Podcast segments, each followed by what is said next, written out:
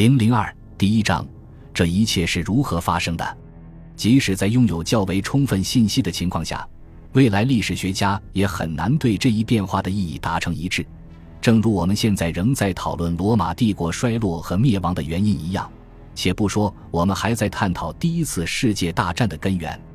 这类重大变化通常会产生多种解释，要想得出精确答案是不可能的。但问题仍很重要。哪怕能帮助我们同济成果打交道亦可，但是，并非这种功利性考虑最令人困扰。这里还有一个我应该了解，但实际上却不了解的秘密。虽然任何秘密都具有挑战性，但这一秘密对我的生活和工作是如此重要，因而它不仅是挑战，而且我还有义务去解决它。基于我为了解苏联所付出的一切，如果我不去了解苏联的崩溃，那我的生活还有什么意义？如果苏联只是我外交生涯中的最后一站，我就不会有这样的感觉。事实上，我成年生活中的大部分时光都直接或间接的在与苏联打交道。许多人对其先辈的祖国有浓厚兴趣，这是自然的。但我毕生爱好俄罗斯文化，却并非基于这一理由。第一代马特洛克家族是在17世纪从英国的德比郡来到北美。他们是辉格会教徒，是出于宗教自由的原因而移民。我一九二九年出生在北卡罗来纳州的格林斯伯勒，当时家里人都记不清自己在这里已定居多久。我的祖父母也说不清自己是英国人还是苏格兰爱尔兰人。虽然有些亲戚仍是辉格会教徒，但祖父母已不再是该派教徒。在我成长的三十至四十年代。我很少接触到外国文化，但开始对外语着迷，并试着自学一点俄语。不过，在格林斯伯勒，没人能教我发音，我自己也不会背字母表。一九四六年，我进入杜克大学，当时学校尚未开设俄语课。我在课外阅读由陀思妥耶夫斯基撰写、康斯坦斯加尼特翻译的《罪与罚》等书的过程中，增加了对俄语的兴趣。以后。学校增开了俄语课，我在第一班注册。在最后一个学年，我和丽贝卡都选修了俄国历史和文学。当时学校很少开设这类课，但教学质量弥补了这一不足。教授历史的是约翰·柯蒂斯，他能够分辨俄罗斯历史进程中的细微差别，却又不至于使证据去牵强附会于某些理论或偏见。教授文学的是汤姆·温纳。这是他的第一个专职教学工作。除了俄罗斯之外，他还以极大热忱引导我学到了更多的东西。他写了一篇有关哈萨克民间传说的论文，我帮他校对最后文本。从中我了解到哈萨克在苏联殖民主义统治下的悲惨命运。这一主题逐渐成为我的一个关注点。一九五零年，丽贝卡和我决定读研究生，为在大学执教或是进入外交机构。或许是为这两者做准备，在哥伦比亚大学俄罗斯研究所完成学业，并在达特茅斯学院教了一段俄罗斯语言文学后，我于1956年进入外交部。我的第一项工作是写一份有关苏联内部发展的报告。对此我不太乐意，因为我想去海外。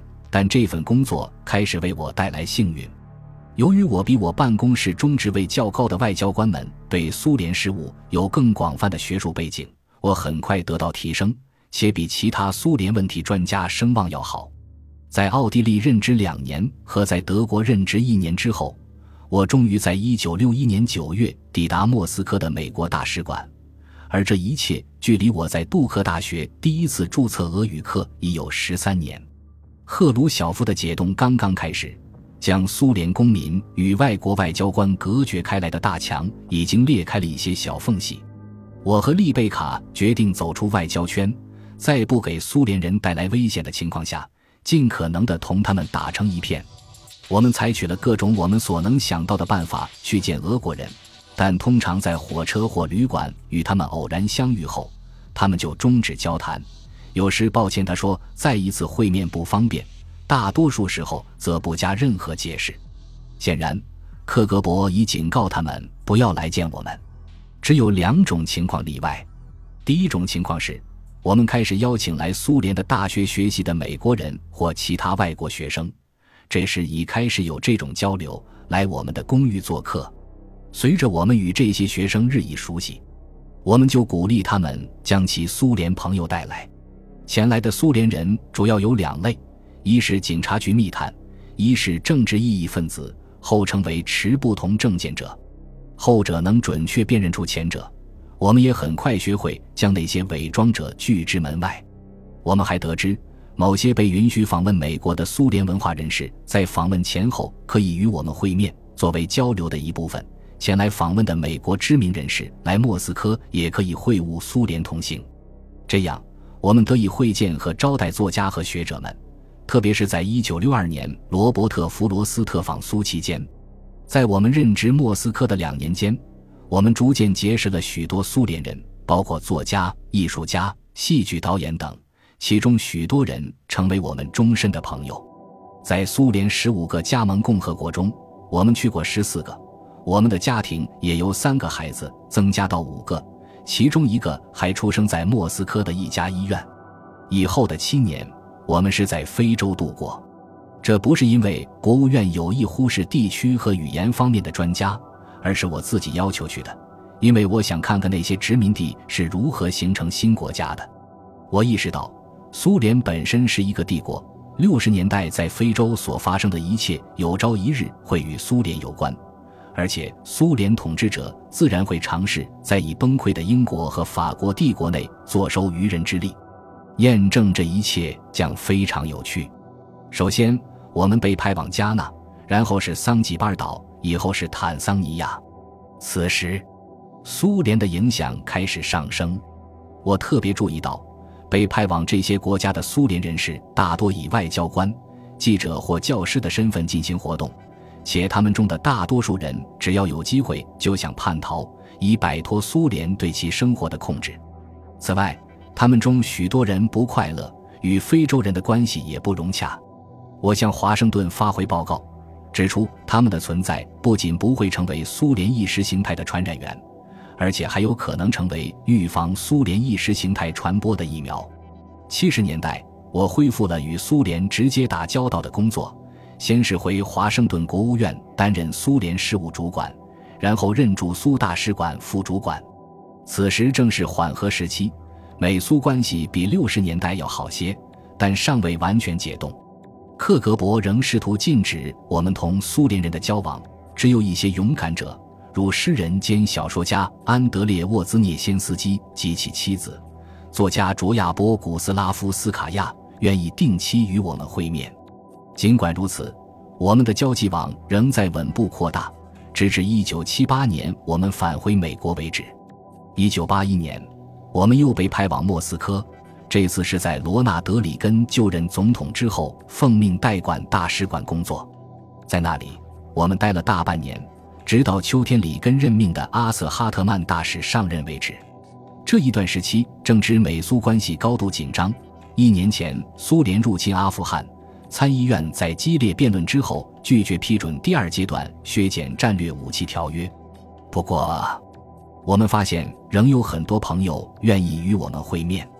在布拉格任驻捷克斯洛伐克大使两年之后，我被调回华盛顿国家安全委员会工作，负责欧洲和加拿大的事务，侧重于苏联。我被指定帮助设计一项有助于缓和紧张、减少军备的战略。当这项任命公布后，我从未谋面的记者卢坎农在《华盛顿邮报》上撰文，称我为军事上的强硬派。这一形容只有一部分正确。